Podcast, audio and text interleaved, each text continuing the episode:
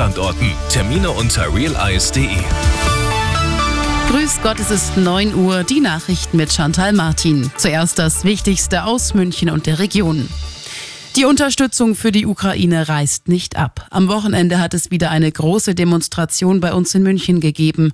Rund 2000 Menschen haben sich auf dem Marienplatz versammelt. Unterdessen lädt Frankreichs Präsident Macron heute Abend zu einem Ukraine-Gipfel ein. Arabella München-Korrespondentin Dorothea Finkbeiner. Außenministerin Baerbock erlebte den Krieg gestern hautnah, wurde in der Ukraine von einer russischen Drohne verfolgt.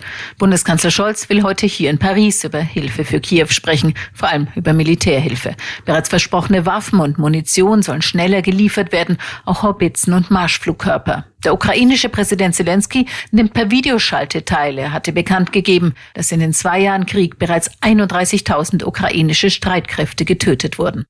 Insgesamt sind 20 Staats- und Regierungschefs bei den Gesprächen heute in Paris dabei. Wie können die unzufriedenen Bauern beschwichtigt werden? Darum geht es heute bei einer Konferenz der Agrarministerinnen und Minister der EU in Brüssel.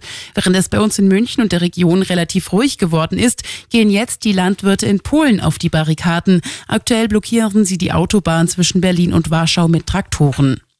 Großeinsatz wegen einer Smartwatch in Schwandorf in der Oberpfalz. Die Uhr hatte einen Alarm ausgelöst und rund 100 Einsatzkräfte samt Hubschrauber zu einem Weiher gelotst. Dort war aber nichts, denn der Alarm war falsch. Die Besitzerin der Smartwatch war zu Hause und wohlauf.